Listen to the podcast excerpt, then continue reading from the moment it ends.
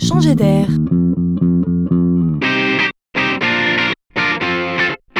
C'est la chronique de Laurent Collen. Faciliter la vie du client coûte que coûte, hein. c'est un mouvement de fond bien plus qu'une mode.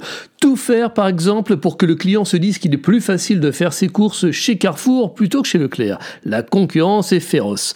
Mais quand la concurrence se fait sur les services, le consommateur peut espérer en sortir gagnant.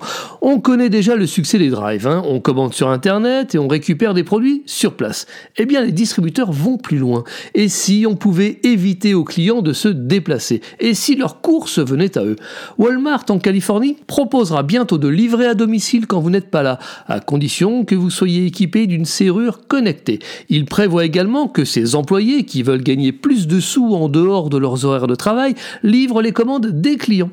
Et en France, Carrefour prévoit de lancer une appli qui aura pour nom Merci voisin.